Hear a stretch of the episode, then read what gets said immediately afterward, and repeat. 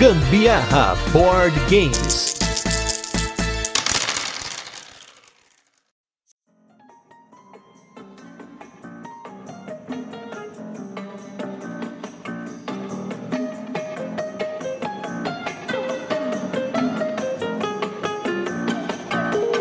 Tempo aí a gente fez um episódio em que a gente convidou o CB e o Tola aqui no Gambiarra para falar um pouquinho sobre os primeiros marcos do board game do Brasil, o marco zero basicamente aí, a festa de peão do tabuleiro e muitas outras histórias bacanas. E hoje a gente vai continuar essa história do ponto que ela parou e ao mesmo tempo vamos entrevistar ela, que é um ícone da velha guarda do board game nacional e continua sendo um ícone, porque a Ludus Luderia perdura e cada vez mais forte. Eu estou com ela, a grande Lucy da Ludus Luderia. Tudo bem, Lucy? Oi, meu querido. Boa noite, boa noite, pessoal. Tudo ótimo. Agora melhor, né? Agora tá melhor. Embora não tão velho assim.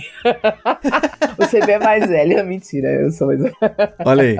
E, gente, pra quem não conhece a Lucy, e você, você não ouviu primeiro? Se você não ouviu esse episódio que a gente gravou com o pessoal falando sobre essas, os primeiros eventos de board game no Brasil, os fóruns do Yahoo, a Ilha do Tabuleiro e aquelas coisas todas, não deixe de conferir esse episódio. Foi um turno de comentários que a gente gravou aqui, porque hoje esse virando a mesa especial, porque ele é uma continuação desse cast, mas a gente vai conhecer um pouquinho da Lucy. Ela vai falar um pouquinho aqui de como foi a origem da Ludus, como ela começou a jogar, e a gente vai passar por, pelas perguntas da galera e muitas outras coisas bacanas, inclusive momentos que até na Globo a Lucy foi, se você perdeu, você perdeu um momento icônico do board game nacional. Mas primeiramente, Lucy, eu queria que você falasse quem é a Lucy, como que você começou a jogar e de onde surgiu essa ideia de você entrar nessa maluquice de montar uma casa de jogos de tabuleiro, que ao mesmo tempo é bar, que ao mesmo tempo é lanchonete, que se tornou um point da galera. E cada vez mais aí eu vejo a Ludus lotada.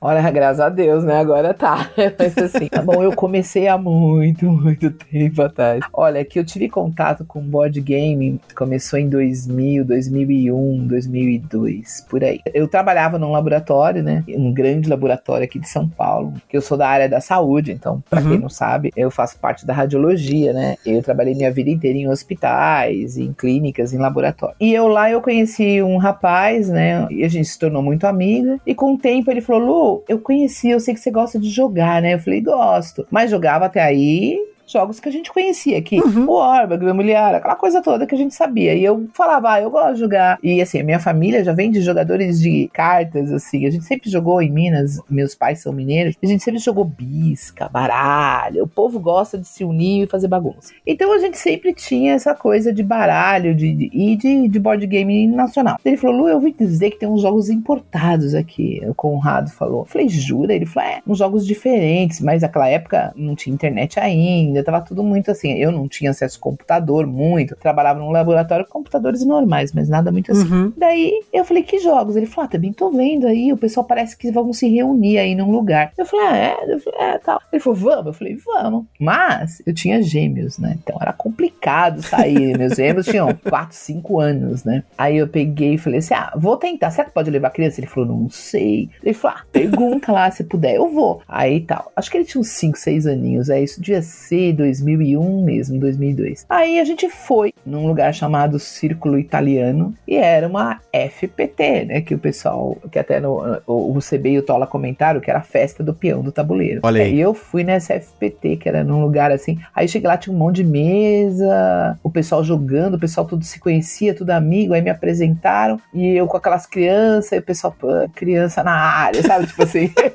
Vai mexendo meus jogos. É, não existia área kids, né? Aí eu peguei e falei, putz, eu falei, ah, mas eles são super bonzinhos. E meus filhos eram muito bonzinhos mesmo. Aí eu lembro que assim, o pessoal ficou meio assim, eu sentei meio assim, eu Conrado conhecendo o pessoal tudo. Aí chegou um rapaz e falou assim: Ah, você quer eu te ensino um jogo para jogar com as crianças? Eu falei, ah, eu quero. Daí ele pegou e falou assim: Ó, oh, conhece daqui? Era o Corsari. Não sei se você lembra desse jogo. Caramba, Corsari, esse eu não, não é, conheço. É, pois é. É um jogo de carta. É bem gostoso, eu gosto bastante. Eu tenho aqui na casa, né, no Ludus. Ele é um jogo, acho que de 2003, por aí. Aí, quem me ensinou foi João Bosco, um velho guerreiro. Ele ensinou de um jeito tão gostoso. Meus filhos já eram meio espertinhos, eles já entenderam. A gente ficou jogando, joguei muito. Joguei umas oito partidas seguidas do jogo. Caraca. Porque assim, é, porque a gente ficou brincando. Aí eles pegaram o jogo, começaram a entender e tal. E aí a gente viu um monte de joguinho que tinha lá. Não lembro de tudo que tinha, mas tinha bastante coisinhas assim. E eu falei assim, gente, que legal. Eu lembro, acho que de ter visto, sei lá, um Royal Tour, foi que meu filho adorou porque tinha uns cavalinhos, sabe? Aí eu falei, gente, que coisa legal, o que, que é isso? Onde eu encontro esse jogo tal? E aí foi que a gente começou, né? Só que até aí eu não tinha nada, né? Nem projeto de Ludos, nem nada. Isso uhum. foi o primeiro contato que eu tive com jogos. Aí virou uma febre. Eu queria ir porque era um lugar que, assim, eu pensei, posso levar meus filhos. Aí consultamos a FPT, o pessoal, olha, não sei, não é todo mundo que gosta, com criança tal. Era bem restrito naquela época. Mas tinha o um rapaz, o Skip, que ele tinha filhos também na mesma faixa etária dos meus. Daí a gente reuniu na casa dele para jogar. A gente foi pra casa dele, foi fora a FPT, né? A gente foi pra casa dele, cheguei lá, tava o Tola, tava a esposa dele, a esposa do CB, e tinha os filhos na mesma idade que eu. E aí eles falaram: Ó, oh, a gente vai começar um jogo aqui. Três já conhecem, falta uma pessoa. Você quer jogar? Aí eu falei: Quero. Nossa, cara, eu nunca me senti tão burra na minha vida inteira. Né?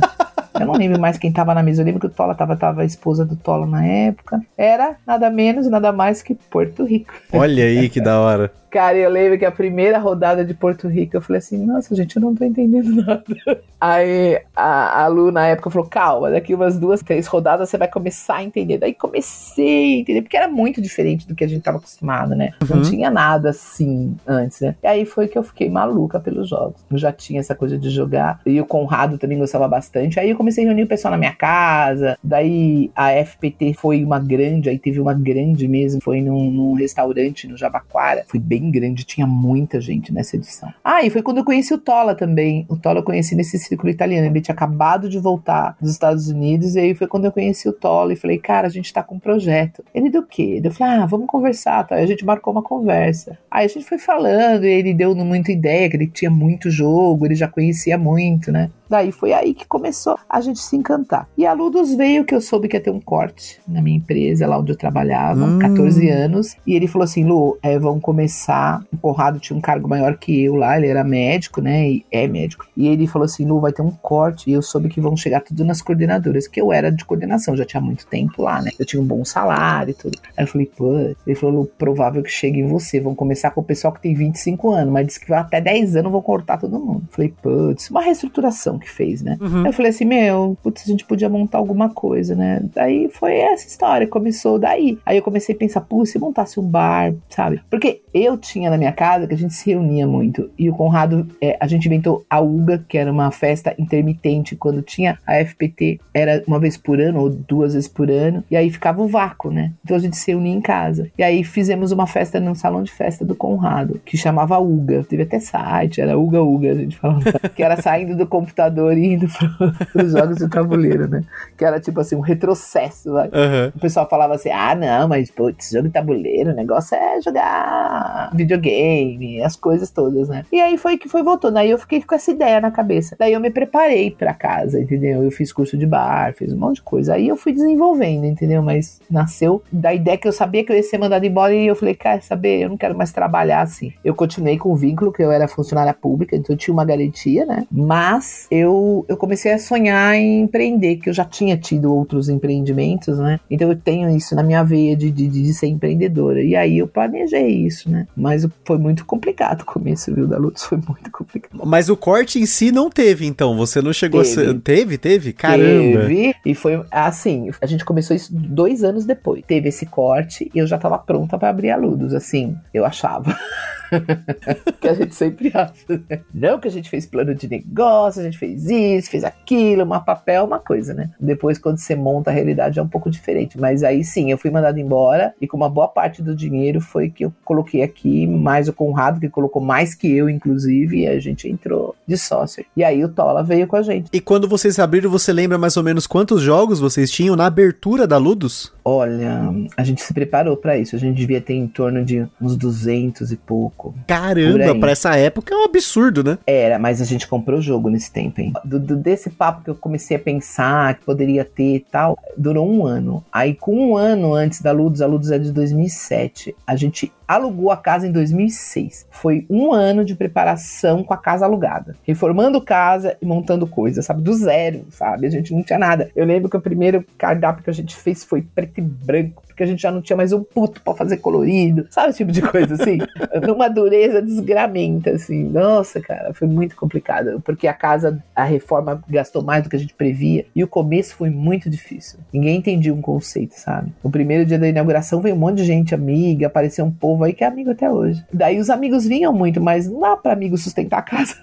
Né? O pessoal não entendia o conceito. Não entendia o conceito, cara. Era muito difícil. É, até porque a época que a Ludus, assim, hoje em dia é muito fácil o pessoal pensar, poxa, Ludus luderia, né? Tem vários lugares hoje que são lojas, bares, restaurantes que Sim. você tem jogo de tabuleiro, né? Mas naquela época não existia, primeiro, não, não existia nenhum pingo da cultura dos jogos que a gente tem hoje, não existia nada parecido, então assim, foi o primeiro empreendimento nacional nesse sentido, e assim, quanto tempo levou pro pessoal começar a absorver esse conceito? Porque, assim, eu ouço coisa da Ludus desde a época que eu tava na faculdade, tipo, da faculdade a galera lá de TI falava, poxa, Sim. tem um bar em São Paulo que tem uns jogos tal, né, tipo, e na época eu só jogava Magic, eu tava terminando a minha fase do Magic e indo pra uma outra fase da minha vida, mas tipo, nessa época era um negócio muito distante, era uma coisa muito diferente, era inusitada, assim, não, não parecia algo que tipo, ah, vou lá pra jogar jogos? Que jogos? Aí eu sempre pensava, né, putz, vou lá pra jogar Banco Imobiliário? Como assim, né? Sim. E o pessoal ia além, ah, o quê? Xadrez? Mas se você vai ficar jogando xadrez, dama,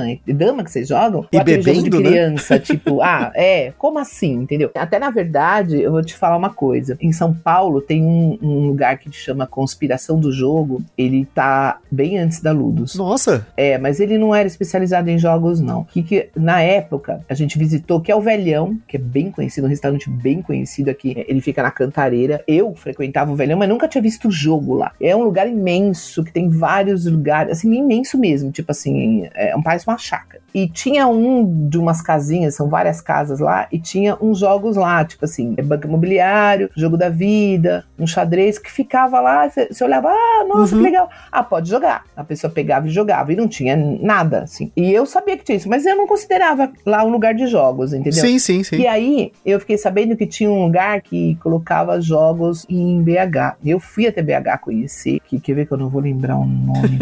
Deixa eu pensar no nome agora. Sorro, Sorro, Sorro. Que era o Flávio, que eu fui lá, conversei com ele. Ele tinha esse esquema de ter uns jogos lá assim, só que eles não tinham pessoas que ensinavam na época. A gente foi lá. Teve um cara que, que tinha noções de, de gamão e veio, que eu não lembrava como é que começava o, startup de gamão, e ele veio e ensinou a gente. Mas a gente falou, putz, o lugar é legal. Era um pub, assim, meio escuro, tinha uns sons, assim, e tinha esse esquema de jogo, mas não tinha nada mais concreto. Era o que mais chegava, assim, do que a gente pensava. Daí a gente pesquisou em Singapura, tinha algumas coisas, mas era tipo, não sei se você é dessa época, que tinha o Cybers Café, quando começou Uhum, o Cyber sim, Café. oxe, foi muito. É, então, em Singapura tinha esses estilos, assim, de ser um cybercafé e tinha jogo, o pessoal ia lá. Então tinha internet e tinha os jogos de tabuleiro lá, mais ou menos. Mas a gente falava, pô, mas como é que a pessoa vai jogar, né? Alguém tem que ensinar. Daí a gente foi estruturando, ju- estruturando, né? Junto com o Tola, com o Conrado, comigo. Aí eu fiquei mais na parte de comida e bebida, pesquisando pra ver o que, que a gente ia colocar que combinasse com o jogo e tal. Foi assim que começou as nossas pesquisas. Até a gente não sabia de nada que pudesse ter. E quando a Ludus inaugurou,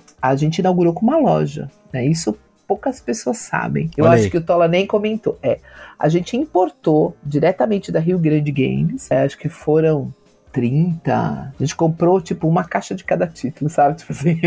Ai, ficou uma fortuna, cara. Aí contratou a aduaneiro. Eu fui buscar na Receita Federal os jogos, pagamos os impostos, tá? não sei lá. Um trabalho absurdo. Pra ganhar uma merreca. Porque, assim, ninguém conhecia. Sim. Então, tipo assim, o jogo tinha saído, vamos pensar, vai, hoje, vai. Ah, saiu o jogo 100 reais pra você. A gente vendia 130, o pessoal falava assim, nossa, é muito caro. Lá custa 15 dólares. O dólar estava, ó, isso é um bom tempo, né? 1,30, 1,40, entendeu? E aí o pessoal falava, ah, ficava muito caro, entendeu? Já que pensavam nisso. Então, e o pessoal não conhecia. Então demorou quase um ano pra gente desovar tudo isso, sabe? Daí eu falei, meu, não compensa, ganha muito pouco, não compensa ter, ter jogo, entendeu? Porque o pessoal não, sabe, e como é que você comprar um negócio? Quem vinha aqui e gostava, comprava. Então muita gente comprou Carcassonne aqui, é, Catan, sei lá o que que era aquilo, 2006, 2000, a gente fez a compra até vir. 2007, quando a gente abriu, já tava. A gente abriu em julho, já estavam todos os jogos catalogados. A gente fez tudo bonitinho, sabe? Os jogos eram em inglês, então a gente pegava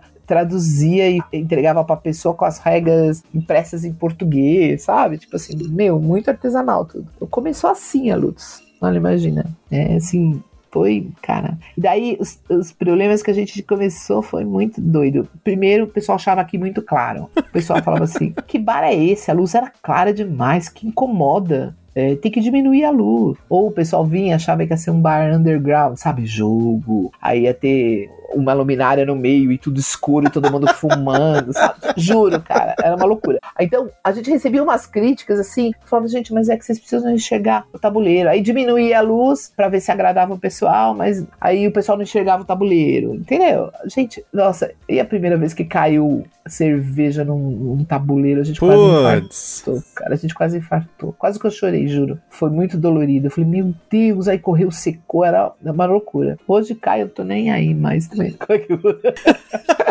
Já acostumou, né? Tanto tempo fazendo, vendo isso acontecendo. Eu vejo às vezes o povo conversando, falando assim, nossa, não, quando eu jogo ninguém come. Eu falei, Maria, passei disso faz tempo, sabe? Mas era uma neura, era uma neura, assim. Então, esse começo foi difícil para a pessoa entender o que era o bar assim, para não pensar que era uma casa de jogos de aposta, sabe? Que a pessoa ia perder dinheiro aqui. Uhum. Esse tipo de coisa. Então foi muito difícil. Hoje que você falou, hoje tem tanta coisa, né? Olha, mas assim, olha, juro, raríssimos lugares que abriram que as pessoas não vieram aqui ver. Muitas vezes vem ver, né? E aí conversa comigo e a gente troca altas figurinhas, e outras vezes vem ver, mas não fala comigo e vê e vai fazer, enfim. Mas hoje, pelo menos, eu abri portas para as pessoas terem um contato com esse mundo, né? Para saber o que, que é legal. Sei lá, você vem aqui, você quer montar uma, você vem aqui e fala, putz, isso é legal, nossa, não gostei disso tal. Você pode ter a chance de fazer melhor, sabe? E fazer de outra maneira, que você acha que pode ser mais interessante. Ter referência é muito bom. É que nem quando você vai comprar um jogo hoje. Você chega numa loja você fala, caraca, olha quanto jogo tem aqui. Aí você vai escolher, se você for iniciante, você vai falar, ah, eu tô começando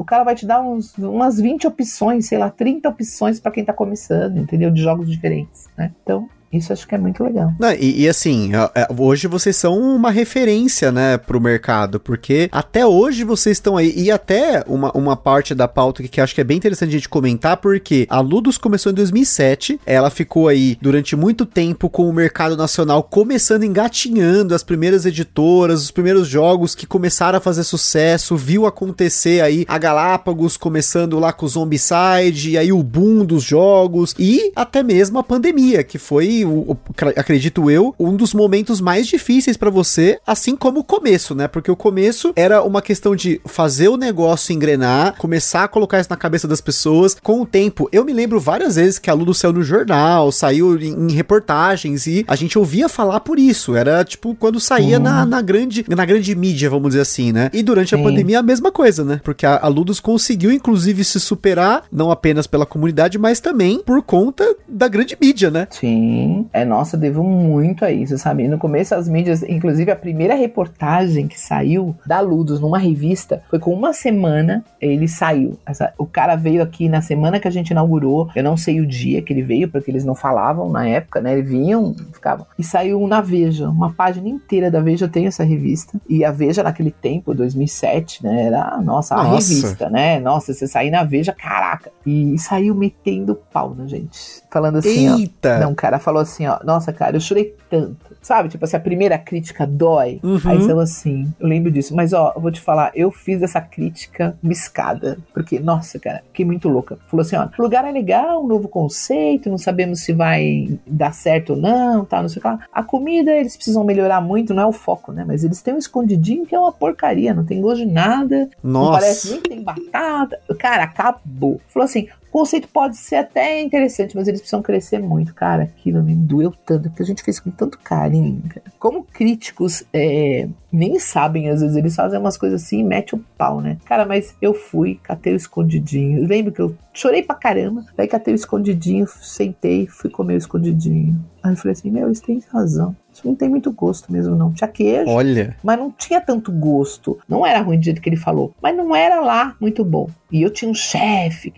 Eu fiquei doido fervi com todo mundo. Aí meu chefe falou: Ah, não vou trabalhar mais aqui. Foi embora. Eu falei: Pois eu vou pra cozinha. Tá aqui que eu vou arrumar essa porcaria. Aí veio uma moça trabalhar comigo, que está comigo até hoje. A Lena, que é minha chefe de cozinha. Sabe aquelas pessoas que tem o tempero nela, nata? eu ia, fomos pra cozinha, cara. E aí o escondidinho daqui é maravilhoso. Eu falo só, pode vir. Se você não gostar, é porque você não gosta de escondidinho, que é outra coisa. Aí você tem o direito de não gostar, mas tempero a gente tem. Cara, mas Mas aí, serviu, sabe? O cara não tava totalmente errado, entendeu? E ele falou assim: ah, a gente não sabe o que vai ser, meio estranho, as pessoas vão jogar. E era isso. Às vezes não via ninguém. A gente abria de quarta, não via ninguém. Quinta, não via ninguém. Foi muito difícil. E aí, assim, essas amizades que a gente tem em CB, Tola. Pô, cara, quando você come o pão que o diabo amassou com as pessoas em volta de você, os caras viram amigo para sempre, né? E são esses amigos que a gente carrega. Eu acho que a época da pandemia teve muito essa comoção porque o povo participou muito da Ludus. O pessoal torcia muito, porque quem gosta do uhum. hobby queria mesmo que a Ludus ficasse, sabe? Igual você falou assim, putz, depois veio a Galápagos, veio não sei o que lá, que lá. Cara, eu lembro que a primeira porta que eu bati foi na Grow. A Grow falou: olha, quando vocês tiverem um tempinho de casa, ver que tá dando certo, a gente conversa melhor, sabe? Tipo assim, porque o que, que era isso? Que empresa que queria dar jogo pra um lugar que eles nem sabiam o que, que era, entendeu? A Galápagos, a gente começou em 2007 eu conheci os meninos da Galá, os meninos, eu chamo eles de meninos até hoje, Yuri, chamo eles de meninos, sabe? Olha, olha a intimidade. Os caras estavam estudando na faculdade, eles vieram aqui, estavam fazendo um jogo da máfia aqui, entendeu? Na mesa, rabiscando, sabe? O Alabão, o Sérgio vinha aqui, a gente discutia jogo com papelzinho, entendeu? E principalmente com o Tola aqui, que era o cara dos jogos, estavam toda hora conversando, os playtests. Então, é, a gente cava isso, né? Então, por isso que a gente tem um, uma intimidade, assim, as pessoas não sabem. Na época da pandemia, a gente foi criticado também. Teve uma corrente forte que nos criticou porque a gente tinha pedido ajuda, cara. Mas aí eu vou te falar, você falou, você me perguntou assim: uh, foi tão difícil quanto a pandemia, o começo? Não, cara, não foi. A pandemia foi, acho que mil vezes pior. Caramba. Mil vezes. Sabe por quê? A gente já tinha, vai, quando a pandemia pegou 13 anos, né? O aniversário de 13 anos da Lutz foi no meio da pandemia, tudo fechado. E eu tinha 17 funcionários registrados. Que vão fazer 16 anos comigo já em agosto, entendeu? Então, cara, a responsabilidade de você ser empreendedor e ser honesto é muito difícil nesse país. Porque assim, a gente não tem retaguarda, entendeu? A pandemia pegou todo mundo de surpresa, ninguém tem culpa disso. Foi uma coisa horrorosa. Uhum. Mas você não ter resguardo, entendeu? a gente não ter, sabe, de repente a gente conseguiu uma paralisação de contrato depois de, de, de um bom tempo que a pandemia já estava rolando. E a Ludus, graças a Deus, a gente tinha uma reserva, assim, no trabalho eu tinha reserva. E eu consegui manter sem atrasar um bom tempo, mas durou seis meses, porque era muita despesa, entendeu? Sabe, tava falando de despesa mensal fixa de 70, 75 mil, entendeu? Caramba! É muito dinheiro. Então você consegue segurar, sabe? Aí, sabe, o pessoal falava, ah, também, por que, que vocês não se renovam? Por que vocês não tentam outras coisas? A gente tentou, sabe? Aluguel de jogos, quem faz aluguel de jogos ajuda, mas não segura uma estrutura como eu tinha, entendeu? Não segura. E outra coisa, tava muito complicado. Por outro lado, eu trabalhava em. tava em hospital. O hospital que eu trabalhava era referência de Covid. E sabe o que eu fiz, cara? Eu falei assim: bom, eu vou morrer mesmo, porque quem me conhece sabe que eu sou gorda. Entendeu? Eu sou hipertensa, super controlado, na saúde boa, tudo. Mas eu trabalhei em hospital sem de Covid. Eu falei: meu, eu vou morrer. Porque tava todo mundo morrendo. O pessoal falava assim: ai, será que é tudo isso? Eu falava: não, é pior, porque eu tava lá vendo, entendeu? Uhum. E eu falei: cara, a gente vai morrer. Não tinha como abrir. Tinha, por exemplo, lugares que abriam clandestinos e aquelas coisas todas. Tinha como abrir. Como é que eu ia abrir? Entendeu? Vendo as pessoas assim morrendo. Daí eu vim aqui na Luz, cara, tudo fechado. E aqui, ah, você conhece aqui já, né? Mas uhum. aqui é o centro de São Paulo, perto da Avenida Paulista. Aqui, a poluição, muito pó, tudo. Eu tinha que vir limpar aqui. Porque é jogo. Ia mofar tudo se eu não abrisse a casa, entendeu? E eu não podia fazer nada. Cara, chorei muito aqui nessa casa. Então, assim, a pandemia foi muito, muito, muito, muito pior. O começo da Ludus foi difícil, porque voltando, eu entrei como sociedade, né? Eu e o Conrado, e tinha o Tola aqui que trabalhava com a gente como gerente da casa geral. E o Conrado saiu com seis meses de, da empresa. Ele saiu da, da sociedade em dezembro, em janeiro ele saiu do papel, fisicamente falando, do, do do contrato. Porque ele falou, Lu, não vai dar certo. Aí ele queria fechar e eu teimei, porque eu já tinha colocado dinheiro aqui, não tinha mais, para mim não uhum. tinha mais volta, entendeu? Eu sou mãe solo, né? Eu fui casada, tudo, mas eu me divorciei muito, muito tempo logo que meus filhos eram pequenos. Então eu que sustentava meus filhos. E quando você não tem opção, ou você vai para frente, porque não tem como você voltar de ré, entendeu? Então eu fiquei sozinha aqui. E nessa época eu fiquei com muita dívida. E eu convidei o Tola para ser meu sócio. Ele, Lu, eu não consigo, eu vou ter que arranjar outro emprego, porque tá ganhando pouco aqui, porque a gente podia pagar muito. Convidei o CB pra ser máximo. Eu só saí convidando a geral. Ninguém queria, porque todo mundo olhava o prospecto da Ludus e falava: Meu, putz, não vai dar certo. Cara, se você falasse o que que deu certo, o que que foi a virada, sei lá, quando eu trabalhava 24 horas por dia aqui dentro. não sei, cara, o que que deu certo, que foi difícil. Eu pus almoço, tirei almoço, fiz isso, fiz aquilo, sabe? Tipo assim, muita coisa. Então, só quem sabe, quem já. Que na pandemia muita loja fechou, muito lugar fechou, né? Inclusive de board game, né? E, Sim. E, e, me doía ver, sabe? E eu, quando eu fui pedir ajuda, eu tenho lá meu orgulho, sabe? Eu não sou uma pessoa que falta orgulho na gente. A gente que, que sabe, você não quer pedir. Ainda mais mulher que tá acostumada a ser sozinha, cuidar das coisas, você quer ficar pedindo ajuda para ninguém. E se fosse por mim, eu nunca, jamais teria feito aquele vídeo. Não sei se chegou a ver o vídeo quando eu pedi ajuda. Lógico que, poxa, esse, Cara, esse vídeo reverberou na comunidade inteira. Aquele vídeo, é, é assim, eu até nunca falei ao público, isso eu já contei para o povo mais íntimo, sabe? Aquele vídeo eu demorei mais de 5 horas e meia para fazê-lo, porque eu chorava, porque eu não queria fazer. E até no último segundo de ir pro ar, eu falei pro pessoal daqui da casa, eu falei, não põe, eu não vou fazer mais. Porque no final eu tinha conseguido empréstimo, e aí eu falo isso no programa do Hulk, inclusive. Eu consegui um empréstimo que eu consegui quitar tudo que eu devia para os meus funcionários e pagá-los. E aí foi o dia que eu dormi depois da pandemia, que eu cheguei, deitei na minha casa, chorei horrores e dormi entendeu? Porque eu consegui pagar, porque tudo trabalhador, entendeu? Tudo gente, Sim. sabe? Cara, e eu não tinha mais o que fazer. E aí eu consegui esse empréstimo, porque a Ludus tinha um nome bom, com tempo, tudo. Então eu consegui esse empréstimo. Aí todo mundo falou: não, você tem que segurar, porque. Eu falei, não, vou segurar mais merda nenhuma. Eu chamei todos os meus funcionários e falei: eu tenho esse dinheiro, vou fazer a conta, vou mandar todo mundo embora e vou pagar os direitos de vocês. Foi isso que eu fiz. Ficou um funcionário comigo que eu não tinha mais dinheiro.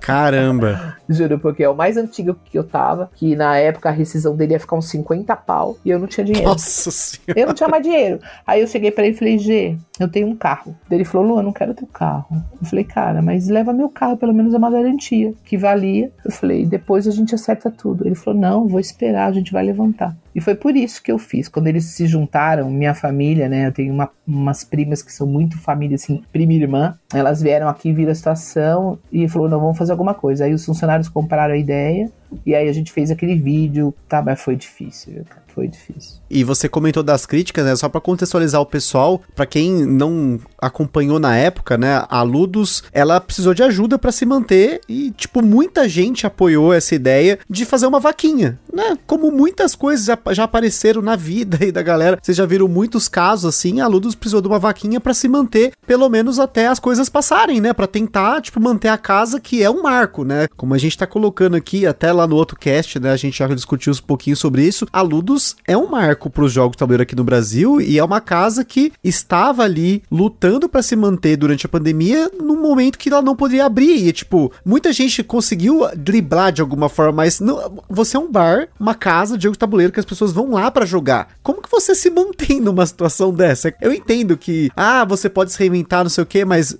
o reinventar, como a Lucy comentou, é muito difícil quando você tem uma estrutura nessa magnitude, com tanto jogo, funcionário, pessoal que explica. para quem nunca visitou a Ludus, tem pessoal que explica, os monitores lá que explicam os jogos. E assim, eu já cheguei lá já desafiei monitor me explicar jogos assim, lado B, e eles foram lá e explicaram. Coisa assim, tipo, uma nota em francês, os caras deram um jeito. É nesse nível da parada. Então você imagina manter isso durante a pandemia. Então foi necessária essa vaquinha que, inclusive, foi criticada na época porque tinha lojas que estavam fechando e outros lugares e tal, mas a Ludus é um marco, é, é um local que ele representa muita coisa para essa galera que começou o board game no Brasil e até para quem hoje tá aí como referência, né? Então, e assim, sabe, cara, crítica, eu acho que sim todo mundo pode fazer e tá tudo certo, e cada um tava tentando defender o seu, também acho que tá tudo certo. Sabe o que eu te falei? Quando você vai, você bota a sua cara tapa, para mim foi uma lição muito grande, sabe? Eu botei a cara tapa desesperada. E quando eu botei assim que colocaram que repercutiu, a primeira pessoa que me ligou e eu não atendi, que eu vi tocando meu celular e eu não atendi, falei, eu não quero falar com ninguém, eu tava aqui na Ludus e todo mundo tava aqui comigo. E aí ele começou a ligar em tudo quanto é lugar, aí ele tinha o telefone de algum monitor aqui, falou com algum monitor e falou assim, ele falou que ele vai querer falar com você agora, ele não aceita que você não desliga, ele vai ficar aqui no meu telefone até você falar com ele. Daí eu atendi o telefone e falei assim, alô. Aí eu já vou falar daqui a pouquinho. Ele falou assim, ó, a palavra dele foi assim, vai fechar porra nenhuma. Ah, quem será, né?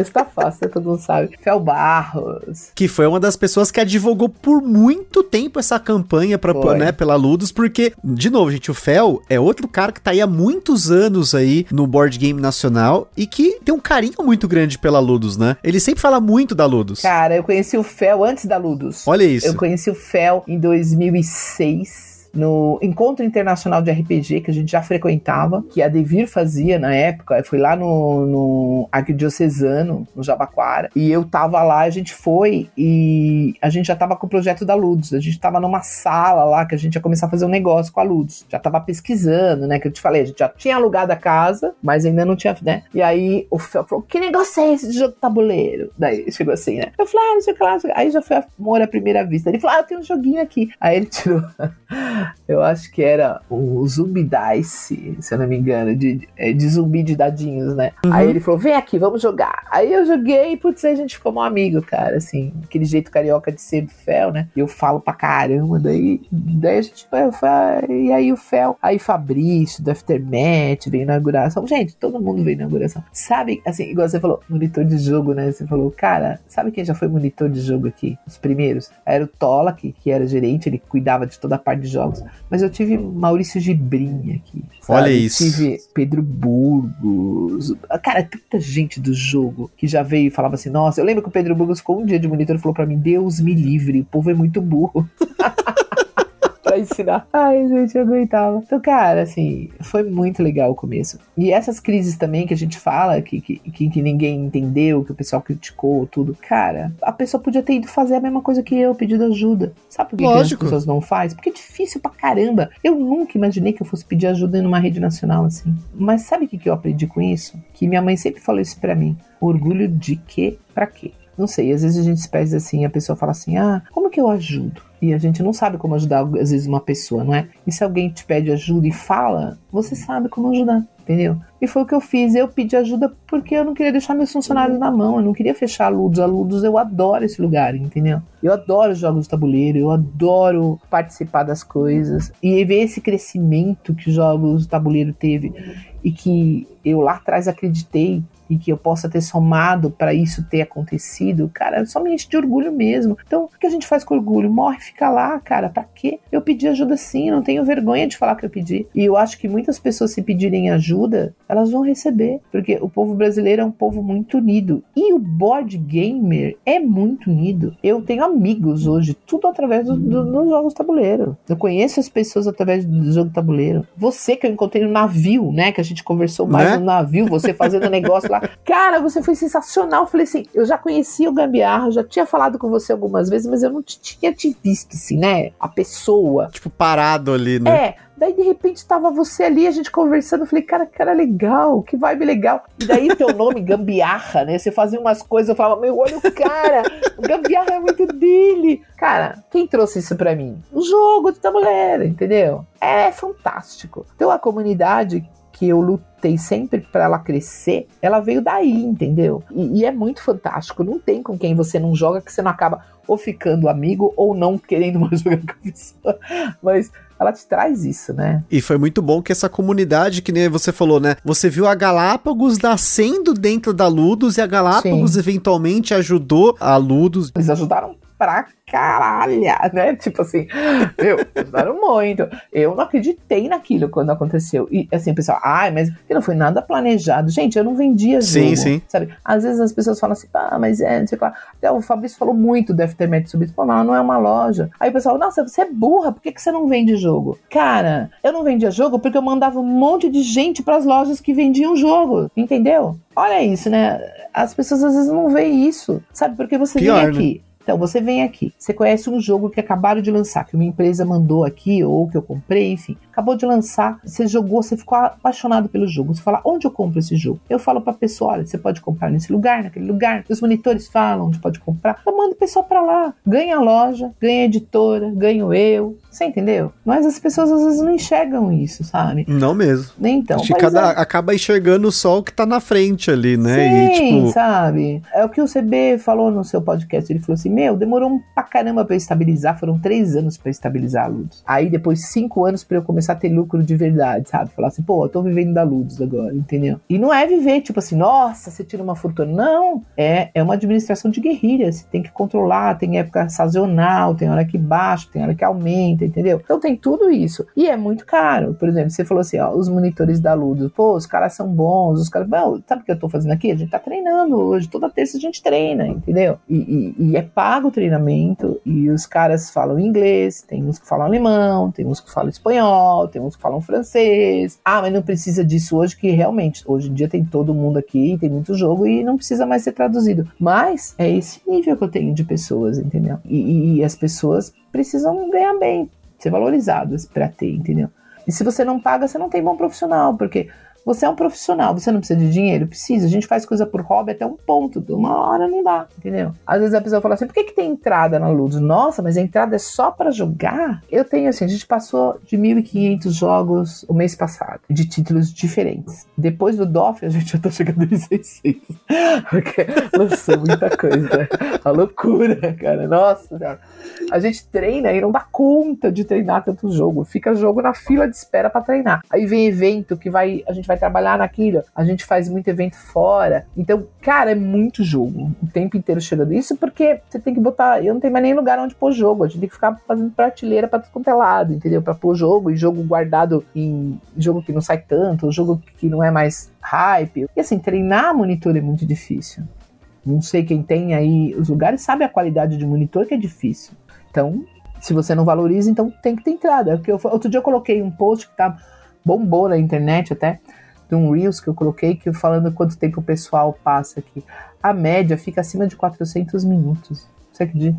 Então a pessoa vem aqui, Caramba. paga a entrada e fica jogando. Aí tu fala, ah, por que você não põe por hora? É muito mais inteligente. Tem um monte de lu- de lugar que coloca por hora. Cobra um tanto três horas, quatro horas. Só que isso vai contra algumas coisas que eu acredito, de você estar jogando e não ter hora pra você parar, entendeu? E não ter, tipo assim, imagina você tá jogando um jogo que você é louco, você vê aqui e tem na luz. Daí você começou a jogar, mas falta uma hora pra você ir embora. Porque você compra um pacote de X horas. Aí então você compra outro pacote, que nem um boliche, entendeu? Então eu falava assim, isso me incomoda. Eu sei que é inteligente cobrar assim, mas me incomoda. Então eu não consegui cobrar assim ainda, entendeu? Então você tem que ir lidando com essas coisas. É difícil. O equilíbrio é difícil. Então por isso que é difícil manter uma casa, um bar que nem o meu, é bem difícil. Eu imagino que os outros lugares também. É uma administração que você tem que ter muito cuidado, senão você fica no vermelho. Sim, e não é à toa que vocês tiveram a vaquinha, tiveram lá o programa do Luciano Huck, que com certeza ajudou muito, e não só ajudou no- financeiramente falando, mas também porque na mesma época, se eu não me engano, vocês tiveram o Instagram hackeado, foi um negócio muito foda, Cara, assim, né? foi, Tipo, é. do tudo junto, né? A pandemia,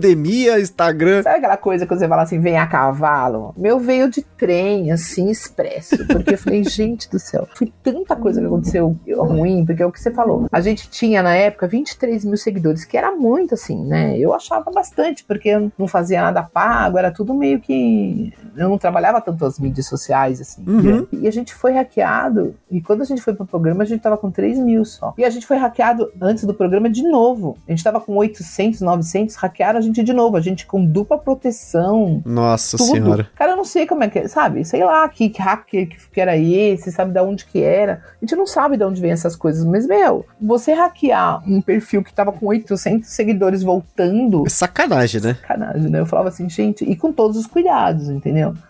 Então, é, foi bem difícil. Mas, sabe, é o que eu falei. Eu sou uma pessoa que, às vezes, assim, quanto mais pedada eu tomo, mais me move, entendeu? Então, quando você tá na parede, cara, quando te jogam na parede e você não tem pra onde sair, ou você vai pra frente ou você se enterra, não é isso? Então, foi por isso que eu fui pros lugares e pedi. Pedi ajuda. E sim, recebi muita ajuda. É o que você falou. A Galápagos ajudou demais. Teve a Tabulovers que ajudou demais. O leilão na Ludopedia ajudou demais.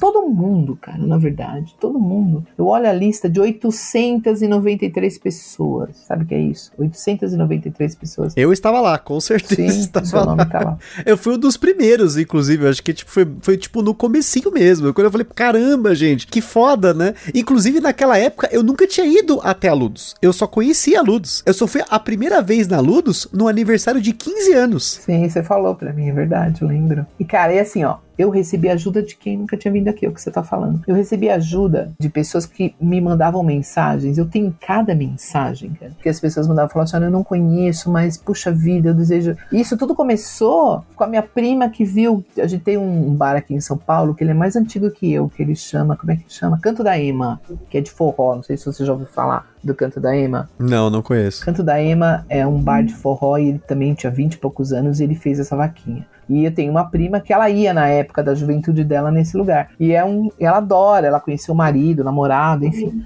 E ela falou, Lu, o canto da Ema fez, por que, que você não faz? A comunidade não é forte. Eu falava, não, vou morrer de vergonha, vou pedir ajuda para ninguém, melhor fechar. E eu pedi, eu recebi, é, recebi críticas, recebi. Mas eu recebi muito mais amor do que crítica, mas muito, há muito mais amor do que crítica. Então, serve pra gente pensar que as coisas podem melhorar de você nem sabe da onde, entendeu? Eu recebi muito amor, recebi muita mensagem. E quando eu também fui na, no grupo lá no, no, no The Wall, nossa, gente, aí foi demais, sabe?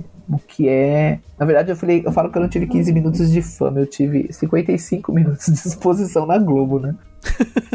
Quando eu podia sonhar com isso, né? Nunca, né? Eu falei, alguém lá em cima gosta de mim, porque todo mundo fala assim: ah, mas você conhecia alguém. Ah, alguém te colocou. Ah, cara, não. Eu fiz a inscrição, entendeu? Por que, que você fez a inscrição nisso? Eu já fiz em vários, sabe? Quem quer ser um milionário eu já fiz, já fiz da Band, já fiz tudo quanto é lugar eu fazia. Eu achava o máximo, eu gosto de, de, de trivia, eu gosto de jogo, sempre gostei, entendeu? Daí eu falava assim, ah, eu vou lá, se eu perder não tem problema, entendeu? E aí eu fui chamada nessa época, cara, que sei lá. E sabe o que, que eles falaram que quando me chamou, o que, que chamou muita atenção? Que o vídeo que eu mandei, eu tava na frente, eu tava um dia que eu fiz, que eu tava aqui na Ludos, teve a chamada, eu falei, vou fazer inscrição, só que eu nunca tinha mandado vídeo, eu mandei vídeo. E tava os jogos do tabuleiro de fundo. E quando eu tava passando o vídeo, o pessoal, nossa, o que, que é aquilo? É jogo tabuleiro? É, entendeu?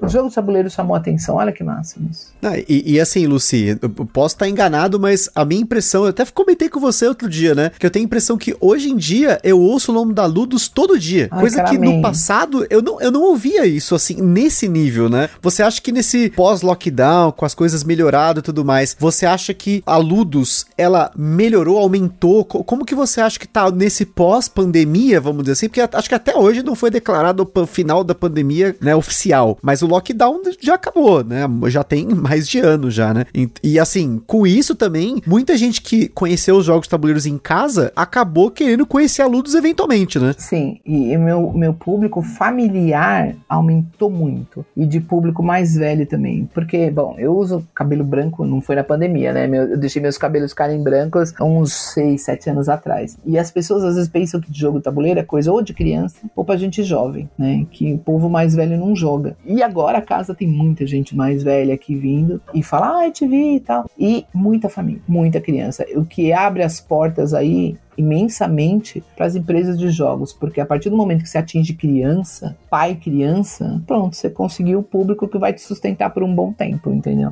Porque enquanto você fica só com jovens, que eles podem. Jovem casa e às vezes não, não segue o hobby, né? Mas criança e pessoal mais velho é muito bom, né? É um público bem bacana, assim. E sim, aumentou bastante, principalmente depois da pandemia, porque quando a pandemia acabou, a gente não voltou a toda com a casa, sabe? Demorou muito para pegar. Nossa, muito. O pessoal pessoal fala assim: ah, mas você ficou quanto tempo fechada? Eu fiquei 13 meses, um ano e um mês fechada, contando dias, entendeu? Em dias. Foi todo esse tempo que a gente ficou fechado. Primeiro foram 5 para 6 meses, depois foi dois meses, depois foi um mês, depois. Fora quando a casa não tinha ninguém. Então, né? Pra você ver. E agora não. Trabalhando com a casa aberta, a gente paga as coisas e faz tudo, né? Então mudou bastante o público e aumentou o público. E hoje você vem num sábado aqui, antes o pessoal fala assim: ah, mas a Ludus é mais party game. Vai achando. Tanto que quando eu comecei a Ludus, a gente tinha cinco, quatro monitores numa noite. E hoje você tem, eu tenho nove, dez monitores num sábado, entendeu? Trabalhando na casa. E no perfil de jogos, hoje, o que, que a maioria do pessoal que vai aí na Ludus joga, né? Porque eu, eu realmente eu acho que muita gente pensava que assim,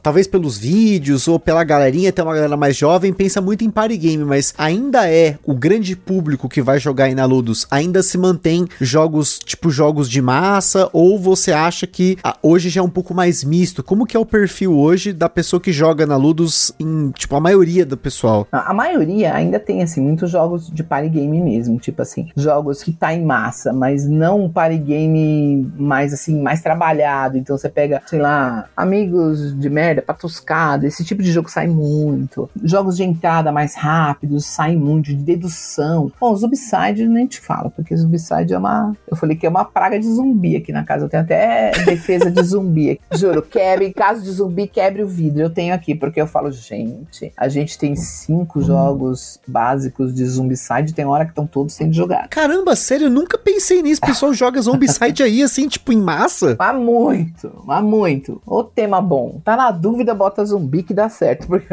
Nossa, contar, que cara. loucura! Zombicide sai muito. A Galápagos, ela trouxe muito isso, né? Assim, ela tem uma mídia forte, é uma grande empresa hoje aqui no mercado, né? Então traz muito esse tipo de jogo pro público em geral. Então é muito comum as pessoas verem jogando, principalmente miniaturas chamam muito atenção, né? Então as pessoas querem. Então, tem o jogo de massa, jogam-se muitos jogos de massa aqui tudo, mas tem muita coisa pesada. Por exemplo, o Jogame, que é um evento que a gente tem aqui, vai, todo primeiro domingo do mês a gente tem Jogame, que é uma joga dedicada ao público LGBT, né? E, meu, sai Shadows Over Camelot, sai, bom, Pandemic, essas coisas assim, ou jogos mais triviais, é, putz, cara, é mato, entendeu? Conclave, sai muito aqui, virou febre. Da Mosaico, que são jogos pesados, saem muito também. Tem noite que às vezes eu falo, caramba, outro dia tinha quatro monitores no mesmo andar ensinando tudo jogo pesado, entendeu? A gente fala, caramba, hoje tá punk. Eu falo, é, tá punk, entendeu? Antes não, antes era muita. É. Ah, mas a luz tem muito barulho. Tem, graças a Deus, tá viva a casa, né? Lugar vivo tem barulho, lugar onde tem criança tem barulho, lugar onde tem gente conversando tem barulho, e é mesmo, entendeu? Tem gamers que não vêm mais na luz, falam, ah, é muito barulhento lá, tudo. Mas começou aqui, viu? Um abraço, Maurício Torcelli, pra você, que Fica faz a tempo que denúncia. você não vem. E falando de causos, assim, Lucia, assim, o pessoal sempre que vem aqui, né, no Virando a Mesa, a gente sempre pergunta de causos, de jogos, né, os jogos que teve uma partida inesquecível, ou até uma partida complicada, ruim, mas no seu caso você não só tem os que você joga, mas você tem a casa inteira acontecendo, são milhares de pessoas jogando aí todo mês. E São. você tem algum caos, ou alguns causos aí que você queria compartilhar, malucos, assim, alguma coisa que aconteceu aí na Ludus, tipo, com a galera que apareceu aí, alguma confusão, alguma coisa que você nu- nunca vai esquecer, artista que já jogou aí, o que, que você tem pra compartilhar com a gente? Cara, a artista já veio assim, e a gente, o povo aqui, povo nerd, né, que a gente tem na casa, né, assim, nerd que eu tô falando, funcionários, né, monitor, eu, tal, mó desligado. Eu sou uma pessoa extremamente desligada, vai, tá bom. Se o Brad Pitt passar na minha frente, é claro que eu vou ver. Mas, se foi o cara lá, XPTO, que fez a, sei lá o quê, putz, cara, vou lá saber, não vou saber que eu não vejo, entendeu? Porque não dá. E a monitoria nessa vibe. Às vezes o povo reconhece os famosos aqui, mas tem umas pessoas que já teve vezes eu, eu vou circulando vou fazer foto, né, do povo. E teve uma vez que eu parei assim, na frente fui fazer foto, o cara falou, ai não, minha não, porque eu sou famoso. Eu olhei assim, falei assim, ah é? Você faz o quê? O cara ficou puto. Mas Eita. assim, cara, mas não foi assim, sabe? Ai, como você é arrogante. Não, foi tão sem querer, sabe? Desligada mesmo. Eu falei, nossa, que chato, cara. Putz, eu não sabia de onde o cara era, entendeu? Não tinha a menor ideia que ele era famoso. Mas assim, já teve gente assim que a gente fica muito legal. Outro dia, não sei se você sabe quem é o cara, o Ruas, que ele é de um sábado qualquer, de Sim, quadrinhos, pô, né? que desenha, pô, Então, o cara Eu arregaça. sou mega fã desse cara, mas não é de hoje, né? Eu sou mega fã dele. Tipo assim, na CCXP eu compro o livro, ele autografa. Eu tenho o Lucy, que é o Lúcifer, que é o diabinho, porque é Lucy, eu falo, ah, eu sou um demônio, então eu tenho um Lúcifer, né? Eu tenho o diabinho. Então, eu adoro. E ele, a plaquinha dele tá na minha porta do escritório aqui. Então a pessoa vai no banheiro da Luz, ela vê a plaquinha. Esse cara, ele fez a reserva, eu não vi, eu não cuido do setor de reserva, e ele fez reserva na casa. E ele veio comemorar o aniversário dele, Rosa, aqui. Você tem noção? Quando eu fico sabendo, Lu, parece que aquele cara de quadrinho tá aí. Eu falei, que cara de quadrinho? O Ruas. Eu falei, Sabe? Tive ataque. Quase igual eu tive ataque com o Kinesia, quando ele veio aqui. Daí, aí eu falei assim, não. E aí ele veio no banheiro e ele já tinha visto a plaquinha na porta, ele não falou nada. Daí eu fiquei parado, ele tava lá longe, ele tava numa mesa enorme pra 15 pessoas, ele tava comemorando o aniversário dele e eu fiquei assim olhando pra ele. Aí ele levantou, tava perto dos amigos dele, cara, primeira vez que eu cheguei assim na cara. Eu olhei e falei assim, cheguei e falei boa noite, daí ele me olhou assim, eu falei assim, ah, eu posso te tietar? Daí ele falou assim, com todo prazer. Aí ele foi tão simpático, porque eu tava babando. Eu fiquei tão feliz, tão feliz. Sabe o que ele fez? Ele autografou a minha placa. Você tem noção? Cara, eu fiquei, eu titei, fiquei mó feliz. Então, assim, esses famosos me matam, né? Porque eu adoro, né? Mas assim, veio caras muito legais aqui. Já veio o Porchat, ou já veio o Gentili, Danilo Gentili, já veio. Cara, já veio tanta gente aqui. Já veio a Larissa Manuela, já veio o Vitor Lamoglia, a Calabresa. Caramba, Larissa Manuela? Sério? De, caraca. Pra você ter uma noção só rapidamente, lá atrás eu gravei com o Vitor e com a Tati, né? E Sim. eles Ah, falam, poxa. então, claro. eles não, mas com certeza eles já devem ter ido, né? E aí, na época, eles falam, não, aqui no set de filmagem jogou com a Larissa Manuela, não sei o que. Eu falei, caramba, tipo, vocês estão colocando essa galera pra jogar, tipo, que da hora. Ela veio, jogou, veio ela, namorada, tudo. Daí já veio a Calabresa, já veio várias vezes. O pessoal do Porta dos Fundos já vieram várias vezes. Puta, já veio muita gente, cara. O André Matos, aí já faleceu, né? Não sei se você manja de música, essa coisa que era do Xamã. Pô, o cantor do Angra? Meu Deus do céu, sério? Cara, a gente já jogou várias vezes. O Tola batia altos papos com ele na época do começo. Gente, o cara vinha aqui que direto, emoção! cara, direto. Ah, entendeu? Então, esses, nossa, aí até eu, quando ele morreu, eu falei, putz, aí eu, eu contei pros monitores novos, o cara falou, mentira, que o cara veio aqui. Eu falei, ele jogava. Tipo assim, ele jogava, ele veio aqui num tempo que a gente nem tinha muito cliente, então a gente sentava e jogava com ele. Que da hora, meu Deus! É, André Matos, eu tenho foto com ele aqui e tudo. Porque a gente não tieta, sabe? Assim, quando vem famoso aqui, a gente deixa de boa, entendeu? Porque, Sim, sim, sim. sabe, Respeito, né? Não, e é, o cara tá no momento dele, deixa ele, entendeu? Ou deixa ela. Então, aí quando você é muito fã, que nem eu fiz, assim, que eu falo pro meus funcionários, vocês não façam isso. Porque às vezes o pessoal fica maluco, né, com, com algumas pessoas que vêm aqui. Eu falo, gente, não tieta, deixa a pessoa. Se ela der abertura, tudo bem. Se não, não, tá. E aí fui eu lá e fiz. Aí o pessoal continuou uma balada na minha cara, né? Porque eu falei, ai, eu sou sua fã. Paguei o mico. Ah, mas você pode, pô, que Cara, isso, mas tem eu que poder, né? aguentei, cara. Eu gosto muito do cara. Eu gosto muito dele, eu gosto muito de quadrinhos, de HQ. Eu fui criada lendo isso, eu era nerd, entendeu? E, e- e era isso a nossa diversão, sabe? Era jogo e HQ, gibi, entendeu? Era isso, HQ. A gente nem falava HQ, a gente falava gibi. Então tem uns, uns famosos que vêm aqui, que são mais famosos, cantor, já veio jogador de futebol, já veio até do meu Corinthians, já veio aqui. Ô, Já louco. veio filho de presidente. É. Entendeu? Já veio um povo aí bacana e outros nem tanto. ai, ai, mas é gostoso, assim. É, esses casos são gostosos. Agora já teve coisas muito engraçadas aqui, tipo assim. Já teve um casal que marcou o primeiro date aqui. Aí eles saíram daqui, eles comemoraram um mês de namoro, depois comemoraram um ano de namoro. Eu sei porque eles me falavam, tá? E eles marcaram, fizeram uma festa de noivado aqui. Aí eles casaram e vieram fazer um after com alguns padrinhos aqui depois do casamento. Então, cara, a gente vira amigo, né, de cliente assim, porque, putz, Uhum. imagina, né, uma data tão especial, né. E, e a gente já fez casamento, né, já imaginou casamento com o jogo tabuleiro? A gente já fez, cara. Outro Um- patamar, né? Ai, cara, a primeira vez que me consultaram, eu falei, ai, putz, será? Será que o pessoal vai julgar? Será que o padrinho? Não, o pessoal não vai vocês não julgar. Daí a gente foi, a gente fez até uma roupa especial, nossa, foi tão legal. Todo mundo jogou. Senhor, vozinho dela, todo mundo jogando. Daí eu acho que aí vai o know-how de levar jogo certo, sabe? Tipo assim, jogo que você consegue atingir crianças, idosos e, e a galera, sabe? E foi muito legal. O casamento foi uma experiência fantástica que a gente fez, assim, sabe? Empresa. Então, tem muitos casos assim legais aqui na casa. Despedida de solteiro já tivemos várias, várias. Despedida de solteiro nerd, olha aí, vem jogar jogo tabuleiro, olha que legal. Outro nível, né? Ah, outro faria, nível, não né? faria diferente. Não, olha que legal, cara, sabe? Putz, muito bacana. Já teve de mulheres e já teve de homens. Meu, muito legal. Eu fico muito feliz, sabe? Eh, Teve uma noiva que veio aqui e ela fez eh, lingerie com jogos, entendeu? Então o pessoal trazia um jogo pra ela e ainda trazia uma lingerie. Olha que legal. Então todo mundo ganha, né? Eu falei, putz, que legal, cara. Teve jogo safado também, que foi de, de sedução. Tem uma legal. Sabe aqueles do dadinho, que tem posição. Tanto, Aham. Essas coisas assim, achei legal também pra caramba. Então, Tem muita coisa. Tem uns casos assim que são bem legais. Confusão de briga a gente nunca teve. A gente quase teve um- uma, mas foi por ciúmes de um cara com uma menina, mas que não chegou a Eita. ter briga. É, não foi por causa de jogo, né? Então a gente, assim, e todo mundo fala, nós já teve altos brigas aí, né? Não. A gente não teve, graças a Deus. Já teve choro uma vez que um casal brigou, e também teve uma vez uma família que o pai e a mãe estavam os dois filhos, e eles saíram um cada lado. Um, a mãe pegou a filha e o pai pegou o filho e foram embora. Porque estavam jogando e se discutiram por, pelo jogo, entendeu? Mas aí eu acho que é perfil da pessoa, entendeu? Tipo, sei lá, uhum. eu também já tive vontade de matar um monte de monitor jogando intriga aqui. Ameacei até que eu ia mandar embora, de tanto ódio que eu fiquei. Caraca! Não, brincadeira. Essa parte é brincadeira, mas que dá vontade de você matar. Já jogou Intrigue? Não, não joguei. Cara, não joga. não joga, é melhor. Não, não né? joga. É, joga só com aqueles amigos que você sabe que aguenta. Entendeu? Porque não é jogo para jogar com quem é mais sensível, entendeu?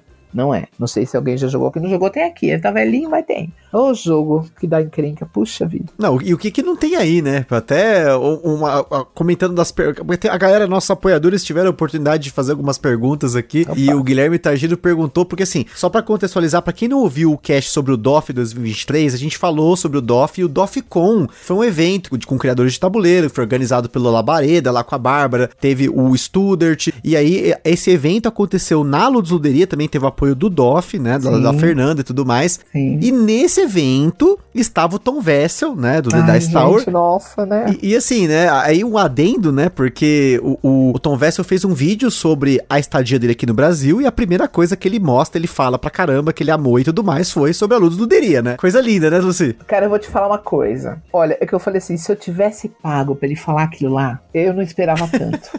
não, isso me comove. Eu, sabe onde? Sabe quem me avisou desse? Foi, foi o Leandro da Adoleta Jogos. Olha ele me mandou um WhatsApp falou: Lu, você viu o vídeo do Vessel? Eu falei assim: não. Eu tava dirigindo. Eu falei: não. Daí ele falou assim: Meu, vê ele falar da Ludus. Eu, ai meu Deus, ai meu Deus. Aí catei, coloquei assim, fiquei escutando. Cara, eu comecei a chorar. Você entende que eu vim no mato e de repente um cara que é um ícone, né, de vídeos para quem acompanha, que uhum. não tinha nada, o cara falar aquilo da sua casa sem você pedir, sem você falar nada. Quando ele olhou para mim assim, ele veio aqui na casa, ele falou assim: Lu, ele, não, Lu não, ele não falou Lu, mentira.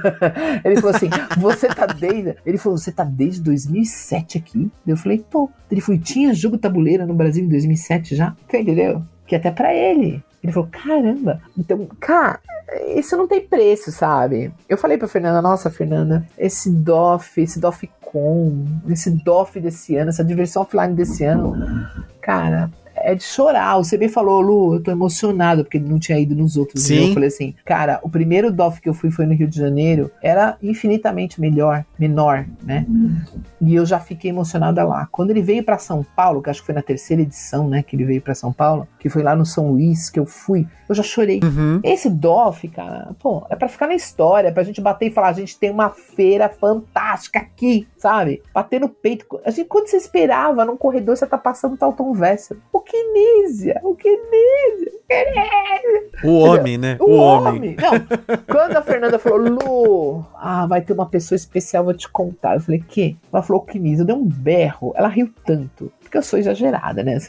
Aí eu falei, não, não, cara, sabe? Pô, eu joguei tudo desse homem, entendeu? Eu falava, quem que é esse cara? Aí o pessoal falava assim, ah, ele é um alemão todo fechadão. Que fechadão? Ele é um fofo, querido, uma gracinha. Ele parece um lord inglês fofinho, entendeu? Gente, é apaixonante. Daquela mente saiu tanto jogo, entendeu? Caramba! E eu mostrei, ele ficou passado com a coleção. Tinha tem um jogo do cara aqui. Eu mandei descer um monte de jogo, a gente colocou na, em cima da mesa. E ele falou, nossa, você tem bastante jogo. Daí eu vi que até quando ele falou, ah, você vai autografar tudo. Ele me olhou, tipo assim, meu, eu não aguento mais, né? Porque ele tava vindo da feira, o último dia, cansado. Eu falei, é brincadeira. Daí ele falou, escolhe um que eu autografo. Aí eu escolhi, né, um, e ele autografou, que foi o Arte Moderna.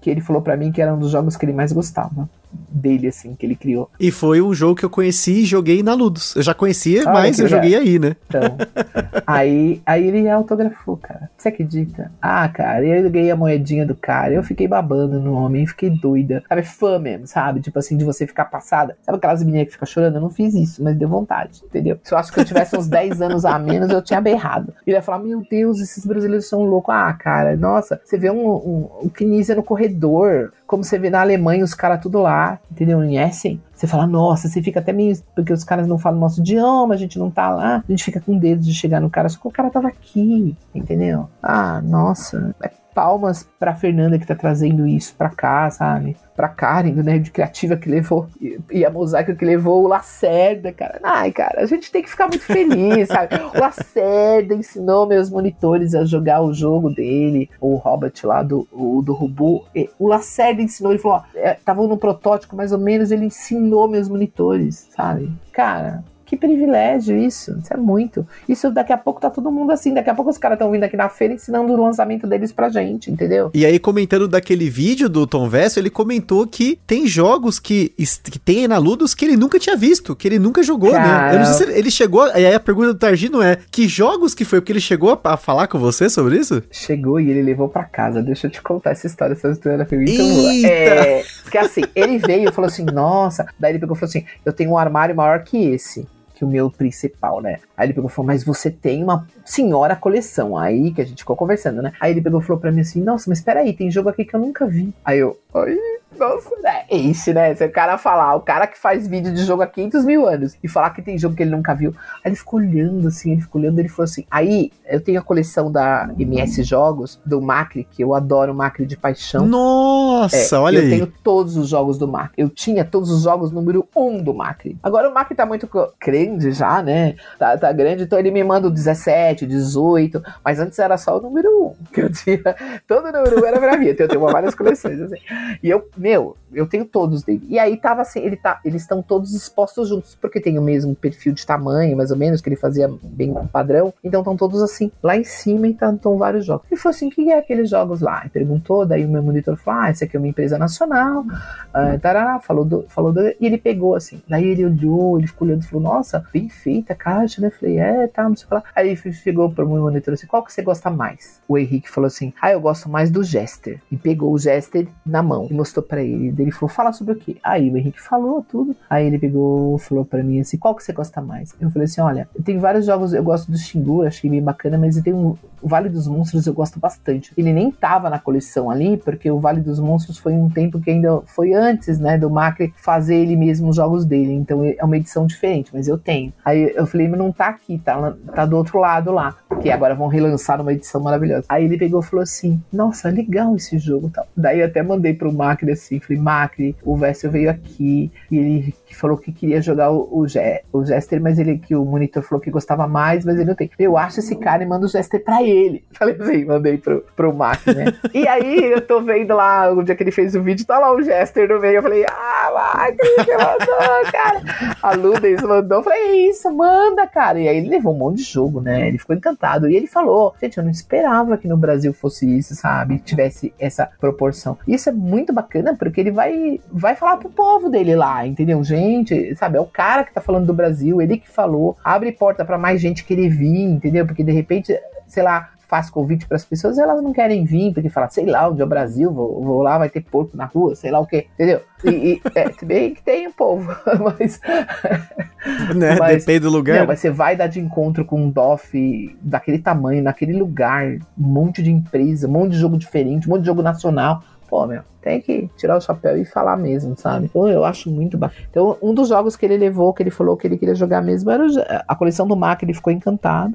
E ele falou de algumas coisas que, que eu tinha aqui também, que era muito antiga. Por exemplo, eu tenho um Royal Turf aqui, que é muito velhinho, cara. Já saiu outra edição, comprei porque eu, eu, amo esse jogo. Não pela só pela qualidade do jogo, assim, nem é. Você conhece o Royal Turf? Já ouviu falar? Não, não conheço. Então, o Royal Turf, se eu não me engano, sei lá o que, deve ser de 2002, sei lá. 2003, por aí, não sei bem. E eu joguei muito esse jogo com os meus filhos, que é um jogo de, de cavalo, né? Uma corrida de cavalo. E o pessoal desce e ah, não, tá esperado esse jogo e tal. E cara, eu tenho uma edição muito antiga, eu, tenho, eu comprei esse jogo lá, meus filhos eram pequenininhos. E, e ele falou: Nossa, essa edição é muito rara, não tem mais. Cara, é muito legal, né? Você escutar isso, assim. E, e é um jogo que eu tenho um carinho afetivo por ele, igual eu tenho pelo, pelo Corsari, pelo Porto Rico, que o pessoal, até muito tempo atrás eu falava assim: Ah, o Porto Rico é um jogo que eu mais gosto. Porque eu joguei muito Porto Rico na minha vida. Quando eu comprei, só tinha ele, assim, e mais uns poucos. Então você jogava muito um jogo. Hoje não, a pessoa joga um jogo e guarda, porque ela tem 150 jogos na casa dela, entendeu? Então ela pega um jogo e joga e não joga nunca mais, às vezes. E às vezes vende ou fica na coleção pessoal se ele for colecionador, né? A gente não, a gente jogava muito um jogo só, porque só tinha um, dois, três, entendeu? E o Tola falou lá no coisa. Ele tinha 10, o outro cara tinha 12, o outro tinha 5, entendeu? Então era isso que a gente tinha, né? E até falando dos jogos, né? O Renan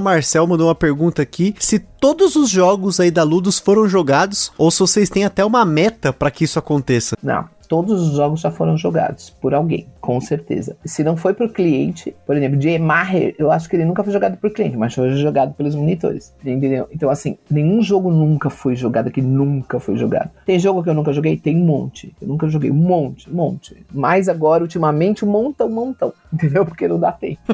não dá, cara, eu não consigo jogar. O último jogo que eu joguei mais pesado foi Vinhos, porque eu amo vinho. Foi um dos últimos jogos que eu lembro que foi mais demorado que eu joguei, entendeu? É porque não dá tempo muito, sabe, para jogar. E na Ludus, às vezes, jogar na Ludus, sentar e ficar jogando, toda hora eu tô trabalhando, aí tem coisa para eu fazer, então é ruim. Sabe? Eu gosto de ir nos treinamentos. Quando os meninos estão lá no treinamento, às vezes eu consigo jogar um pouquinho. E falando até neles, Lucy, o Diego Antunes perguntou aqui qual que é o perfil de um bom monitor de jogos para Ludus Luderia. Ah, olha, são vários perfis, né, que é composto dos meus monitores. Tem o simpático, tem o gamer, tem o chato, mas que é bom em regra, tem o, o que é, não é tão bom em regra, mas ele é tão simpático que a gente dá um jeito. Entendeu? De tudo. ah, um bom monitor é um monitor super simpático, que ama jogar e é muito gamer. Aí você conta quantos amigos você tem que é super simpático, muito gamer e que joga. Aí é difícil achar. Então a gente vai complementando, sabe? A gente tem várias categorias de monitores aqui na casa, várias categorias. Às vezes eu preciso de monitores mais gamers, aí eu foco numa entrevista para monitor gamer. Aí às vezes eu preciso de monitor menos gamer, entendeu? Tem para tudo. Eu tenho evento para tudo, né? A gente faz muito evento, então isso faz com que eu precise de vários tipos de monitor, né? Mas o ideal é uma pessoa que gostar de jogar é um bom caminho. Agora, ele precisa também ter didática, né? Porque não é todo mundo que é bom professor. Lógico. Né? Uhum. A didática é uma coisa que, que supera até o cara ser gamer, entendeu? Porque tem muito gamer que você senta com ele, ele vai te ensinar um jogo, e ele não, você não consegue ensinar um jogo. O cara não consegue te dar uma sequência lógica no jogo, entendeu? Então não adianta se ele for gamer, mas ele não tiver didática para ensinar. E eu sei, eu tenho amigo que não ensina bem, entendeu? E tem um amigo que ele até erra umas regras, mas ele ensina super bem. Se ele errar alguma, a gente pega um, o, o, manual e tira as dúvidas, entendeu? Então, eu acho que é por aí. Eu acho que ele precisa ter uma boa didática. Professores são bons monitores de jogos, se eles forem mais voltados para um público gamer. Teve uma outra pergunta aqui bem aleatória, que o Mauro Fernandes, ele que é um chefe de cozinha aqui, perguntou para você qual que é a receita do molho que vocês usam no frango aí. Olha aí, ó. Ah, pô, meu, nosso frango é famosão. É o Hey That's My Chicken, que ele veio do Hey That's My Fish, que eu tinha a porção, que aliás, essa vai, vai em consideração ao, ao meu amigo Fel Barros, porque ele fala que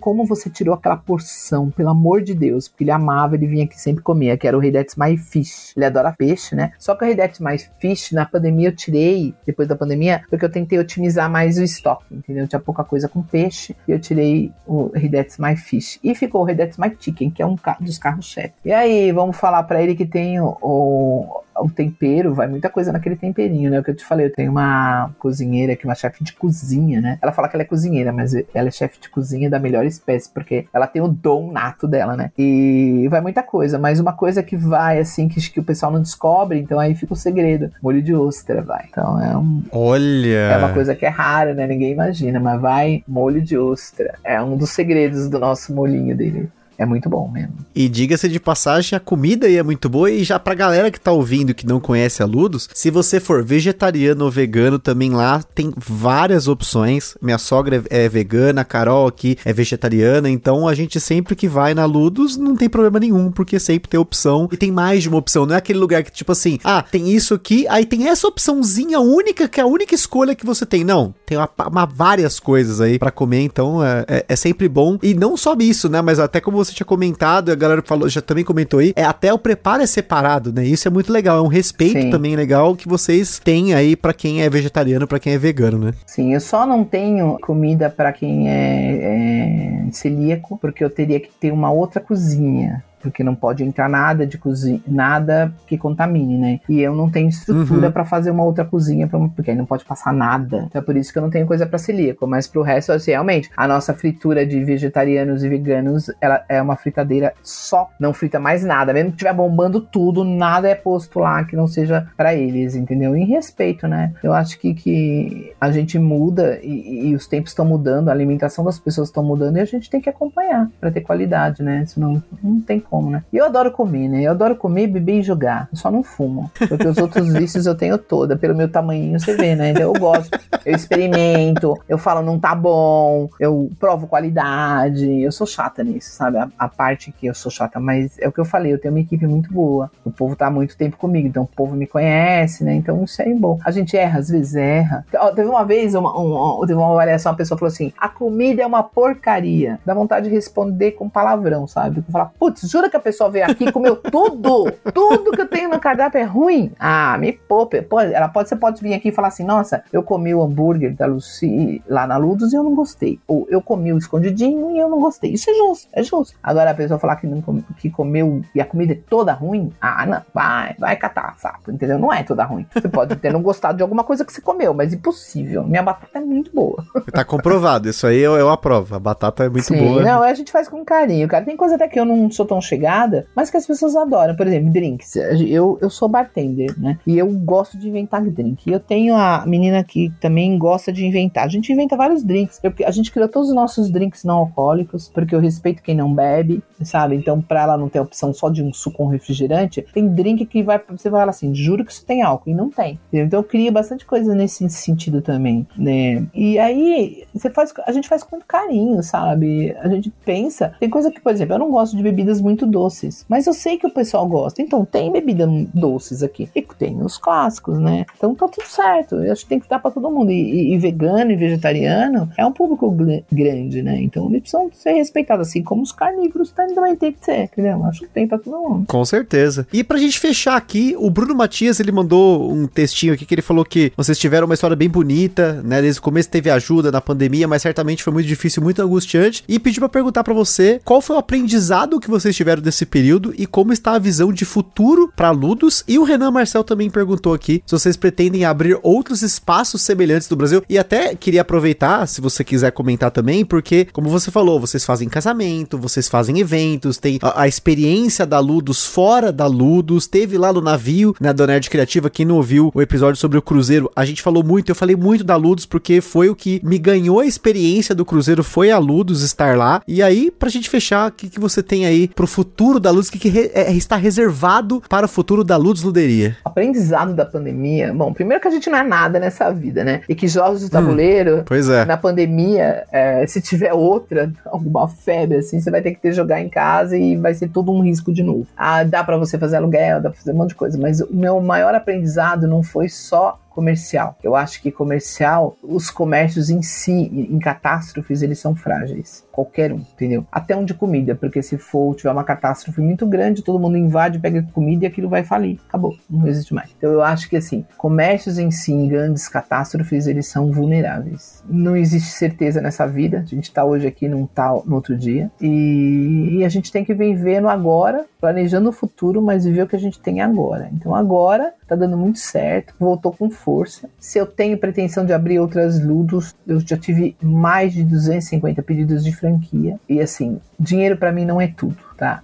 Ah, que jeito burro de pensar. É o meu jeito, entendeu? Eu gosto de dinheiro pra caramba, eu queria ter muito dinheiro, eu queria ser muito rica. Quem não, né? É, mas não é o meu propósito de vida, entendeu? Eu já trabalhei em muitos lugares, lugares de ponta, porque, modéstia à parte, é, na área da saúde, eu cheguei no meu limite onde eu podia chegar lá. E eu sempre trabalhei com muita pressão, muita coisa em cima da gente, assim. E você construir uma empresa que é boa de trabalhar, tem pressão, porque não tem como, né? Eu, como administrador, eu tenho que cobrar, eu tenho que fazer as exigências, não é fácil. Mas é um lugar que a gente tem prazer de estar, entendeu? E Eu tenho, e eu tenho muitos funcionários que sentem isso também, sabe? Claro que isso não agrada todo mundo, mas a grande maioria. Porque eu passo muito tempo aqui, aqui tem que ter um clima bom pra mim, entendeu? Então, que o ser humano é tudo que a gente tem. Tá vindo aí a inteligência artificial, então se a gente talvez seja substituído por máquinas, mas os sentimentos a gente não sabe, né? Então, não sei, cara. O futuro não dá pra gente prever. Eu, eu prefiro agora realmente viver agora. Planos para Ludus eu tenho vários. Eu gosto de coisas novas, eu estou sempre tentando inovar de alguma maneira. Por mais que pareça que eu não tô, teve gente que falou: "Ah, você parou no tempo, por isso que tá ruim". Não foi por isso, mas eu tenho muitas ideias e eu tô sempre metida nas coisas, né? Porque eu gosto, eu vou atrás, eu procuro, entendeu? Eu acho que é isso. Pro futuro eu espero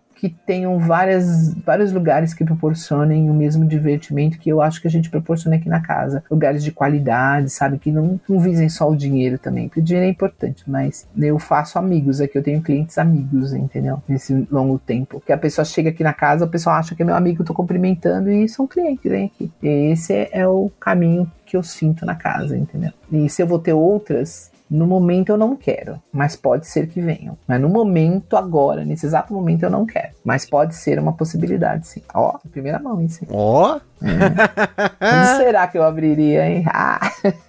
Olha eu aí. na minha cabeça um lugar que eu acho que ia ser fenomenal. Pelo Caramba, menos olha ia ser aí. muito divertido abrir lá pra mim. o aprendizado é que assim, orgulho não se leva a nada. E se você juntar, sabe, às vezes as pessoas assim não perguntam alguma coisa pra você porque fica, ah, meio assim, não vou perguntar tal. Gente, eu acho que assim, muitas coisas criam mitos em volta das pessoas, e em geral, né? E às vezes as pessoas são muito acessíveis, elas que não sabem que são. Agora, claro, tudo depende de como você chega na pessoa, né? Quando você chega com arrogância, quando você chega com, com ser prepotente em cima da pessoa, a pessoa não, eu não sou uma pessoa que eu abaixo para algumas coisas, entendeu? Mas se é do bem, vem que você vai encontrar gente do bem aqui também, entendeu? É assim, então. Eu lembro a primeira empresa que veio aqui falar comigo, que tava montando, que foi o Carcassone Pub, lá de Brasília. Fábio, acho que é Fábio o nome dele. Flávio ou Fábio, não lembro direito. A gente conversou horrores sobre, falei do monte dos meus problemas, ele falou dos deles. Ah, é legal trocar essas figurinhas, entendeu? Mas as pessoas criam mitos em volta que não precisa. É, o Eric da São Jogue, meu mó querido, vem aqui, a gente troca figurinha, entendeu? Não precisa ter arrogância. Agora com arrogância vai, vai tomar portada. Mas Com certeza, né? Aí é meu lado mal. Que aí o pessoal fala, nossa, Zé Lúcio é fogo. É, então, se esse fogo é ser- não ser trouxa, eu sou. Entendeu? É bem assim, né? Mas você viu lá no navio, né? Foi de boa, né? Aliás, teu podcast do navio, cara, foi muito bom. Muito obrigado, viu? Porque foi muito bom, assim.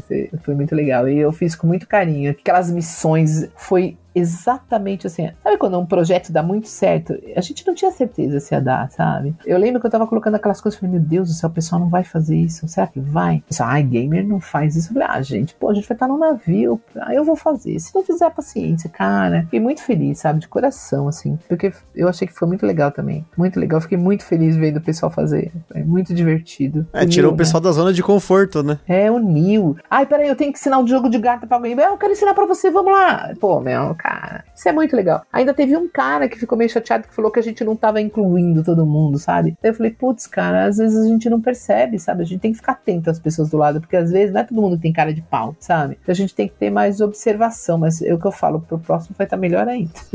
Olha aí. Tô pensando em você já, pra como driblar as gambiarras da vida. Sempre vai ter um, te garanto. Já Ai. falei, gamer, o pessoal vê uma entrelinha no manual que é quebrar jogo. Não, Tem que mas é muito esperto. engraçado, né, cara? Não, você, você foi muito hilário, muito legal. Eu gostei muito, viu? Muito legal. Te conhecer foi um presente. Foi muito legal. Não, e, e foi um prazer estar lá com você. E, e, de novo, né? Mais uma vez aí, agora agradecendo aqui no podcast pelo convite que a gente teve lá pra estar no aniversário da Ludus de 15 anos. Foi muito legal. Foi Você comentando da, da gente lá. E o pessoal. É um, é um reconhecimento pra gente, porque assim como. O pessoal já escutou aqui várias vezes a gente falando, mas a gente, antes da pandemia, nós não éramos nada. A gente tava começando a criar conteúdo. E aí, durante a pandemia, muita coisa aconteceu. E a- ali na Ludus Luderia foi um dos primeiros momentos em que a gente saiu, né, Pra poder fazer alguma coisa relacionada a jogo de tabuleiro. E foi muito legal, não apenas conhecer a casa, mas estar com as pessoas ali, conhecer você, conhecer. Assim, eu já conhecia visualmente, da, da- da- inclusive, como eu falei, né, da gente ter ajudado na campanha, na, é, a gente ter visto lá no The Wall e tudo mais, mas é, você ver é distante, né? É, Sim. você tá do outro lado de uma tela, né? Sim. Onde você tá ali, e aí tá o Fabrício ali junto, sabe? Fel junto, foi muito legal. Tá, assim, foi, foi uma experiência muito legal, mas agora a gente realmente conhece a Ludus, a gente foi jogar aí também, já mais de uma vez até, então é, é- é muito bom ter você aqui pra contar a sua história, porque muita gente talvez não conhecesse. Ah, hoje o nome da Ludus é muito grande, muito mais do que já era, ainda mais dentro da comunidade, mas acho que muitas pessoas não pararam pra saber quem é a Lucy, ou não conheciam a Lucy e não conheciam conhecia a história por trás, que assim, a, a gente tentou condensar aqui, mas a Ludus é muito mais do que isso. A gente fez basicamente um resumo, né? Sim, muito tem pequenininho. Muitas histórias, é, muitas histórias, cara. Sim, de, de- de- do que a, a Ludus representa. Acho que pra mim ficou muito claro e espero que pra todo mundo fique muito claro o quão representativo é a criação da Ludus aqui no Brasil, né? De, falando lá desde a, na festa do peão de tabuleiro até a, a criação da Ludus, né? A criação das editoras, das primeiras editoras aqui no Brasil e o estado que o hobby tá hoje. Porque muita gente que tá ouvindo aqui provavelmente começou há pouco tempo no hobby e não conhecia tudo que aconteceu antes, né? E não sabia a grandeza que é e como muitas dessas coisas se encaixam, né? Sim. Então foi muito legal que você pôde compartilhar isso com a gente, que queria mais uma vez aí agradecer por aceitar esse convite no meio do treinamento do pessoal aí e tudo mais, né? É muito legal poder ter essa história pra enriquecer esse podcast aqui. Sabe, e assim, uma coisa muito engraçada na, na assim, o pessoal falava assim, antes eu não aparecia. Antes da pandemia, eu não tava, assim, na frente das mídias sociais da Ludus, né? E a pandemia, tipo assim, não tinha ninguém pra fazer, então a gente teve que enfiar a cara e fazer, e tipo assim, putz, comecei a gravar, não gostava de aparecer, eu não gostava de nada disso. E de repente eu comecei a aparecer e ficar, eu falei, nossa, como é que eu vou lidar com isso e tal, não sei o que lá. Não é que é ser famosa, mas eu não aparecia. E os meninos falavam assim, os monitores falavam assim, Lu, o pessoal pensa que aqui é de homem. O pessoal falava assim, nossa, quem é o cara que teve essa ideia? Aí o pessoal falava assim, é de uma mulher. Como assim de uma mulher? Entendeu? Então, isso é muito legal, porque a pessoa liga jogo tabuleiro ainda muito ao masculino, sabe? E acabou que os homens que estavam comigo no começo, todos me deixaram. E eu fiquei sozinho. Ninguém me aguentou. Então, o Tola, tadinho, ele não pôde ficar também com a gente, né? Porque eh, tem família, né? Tem que trabalhar, tinha que ganhar dinheiro, né? Porque dava pouco grana e tal. Então, mas é isso, sabe? É contar da história e pra ver que talvez venha daí a importância que o pessoal sentiu e se uniu pra salvar Ludus, né? Que agora, graças a Deus, a gente tá indo super bem, muito trabalho, tá muita coisa, e é recuperar o tempo que foi, né? E bola pra frente, é o que eu falei. Hoje em dia, quem paga a conta tá no lucro, entendeu? Você não tá ficando no vermelho, você já tá bem, entendeu? E aí é trabalhar pra ter lucro, né? Então, pessoal, queria, né, a gente fecha aqui por aí, deixa aqui esses finalmente aqui desse podcast, foi muito bom bater esse papo, e se você mora em São Paulo, nas redondezas ou vier a São Paulo aí, já deixa aí, Luci, o convite pro pessoal visitar a Ludus Luderia. Oh, gente, por favor, né? Vocês têm que vir aqui. Se não for por curiosidade, vem pra ponto turístico. Somos o primeiro que viemos, tá? Assim, segue a gente nas mídias sociais, por favor. É arroba ludusluderia, tudo junto, sem ponto, sem nada. E, e que a gente conta a história da casa aqui. A Ludus é um lugar que, pelo menos, com certeza, você vai encontrar acolhimento e carinho aqui dentro. E a gente faz a coisa com muito carinho. E é um lugar bom pra vir todo mundo, assim, alegre, divertido. E aí dá pra vocês virem conhecer a história, ver a coleção de jogos. Tá chegando mais, mais, mais, sempre chega mais. A gente vai pôr agora, vai ter um, um, um counter marcando os nossos jogos. Aí vocês vão saber sempre quantos jogos a gente tem na casa. Logo, logo tá no ar isso. Ó, de primeira mão, nem entrou ainda. Olha aí, hein? Aí vai ter 501, 502, 500, 1502, 1503, entendeu? Jesus, é muito jogo, E né? aí, pensar que no- por ano lançam mais de 2 mil jogos, então eu tenho, não tenho nada, né? né? Pra vocês verem, né, como é que é o negócio, né? É. Aqui no Brasil até que não, assim, eu não sei se chega a lançar tantos assim, mas no mundo é, você tá maluco, é, é Cara, muito mas jogo. DOF, quantos lançaram? Ah, Não sei se alguém Nossa. tem. Eu vou perguntar pra Fernanda se ela tem isso. Quantos jogos lançou no DOF? Eu trouxe pelo menos uns 15 aqui pra casa, Pois pelo é. menos uns 15. Eu tô acho que uns 30 que eu não tinha. pra você ter uma ideia. Cara, é muito jogo que lá a gente não vence. Não tem lugar pra guardar tudo. Entendeu? Pois é, então, e, e- e aí aproveita a galera pra enlouquecer na Ludus, né? Porque aí É. a galera vai e pode jogar o quanto Olha o quiser, né? slogan novo. o slo- Eu adoro o slogan, né? Então eu falo assim: o bar mais divertido. É, o bar mais divertido de São Paulo. Comer, beber e jogar. A casa dos jogos do brasileiro. Agora vai ser assim: vai ser assim. Quer comprar? Experimenta na Ludus antes, entendeu? Aí, ó, pronto, é o que a gente prega aqui, Lúcia, é o que a gente Sabe? prega. Pô, o Ministério do Gambiarra. aquele jogo que saiu? Será que tem a minha cara? Vem jogar aqui. E aí é bom que se o jogo não tiver aqui, você fala assim: como não tem o jogo na Ludus? Copag, Galápagos, Devir, sei lá, pressiona, eles mandam pra mim, eu mando, e vocês jogam aqui. Aí, ó. Ainda fica uma ajuda. Aproveitem, pessoal. Quem tem a oportunidade, tá, tá tranquilo, né? Só precisa reservar antes, de preferência, no final de semana. Por favor, não se esqueça. É, sábado é lotado aqui, mas a gente dá um jeitinho. A casa não é tão grande como a gente queria, mas o coração é grande. Às vezes entope um pouquinho, mas tá bom. Tá tudo certo. Eu quero agradecer você, viu? A oportunidade. Eu já escuto vocês há um bom tempo. Eu gosto muito do trabalho de vocês, muito mesmo. Tanto que vocês são sempre indicados lá na, na Ludopedia, né? Então, vai chegar a hora, eu tenho certeza disso. Quem sabe, né? Quem não, sabe? É uma mídia que dá prazer de escutar. E vocês estão de parabéns. Assim, não é puxando saco, não. Mas dá vontade de escutar. É um bom papo, sempre, tá bom? Então é isso aí, pessoal. Mais uma vez, e tamo juntos. Espero ter gostado desse conteúdo. Visitem a Ludos. Aquele forte abraço e até a próxima. Está perdido com tantos episódios? Consulte na descrição o nosso índice completo de episódios e playlists.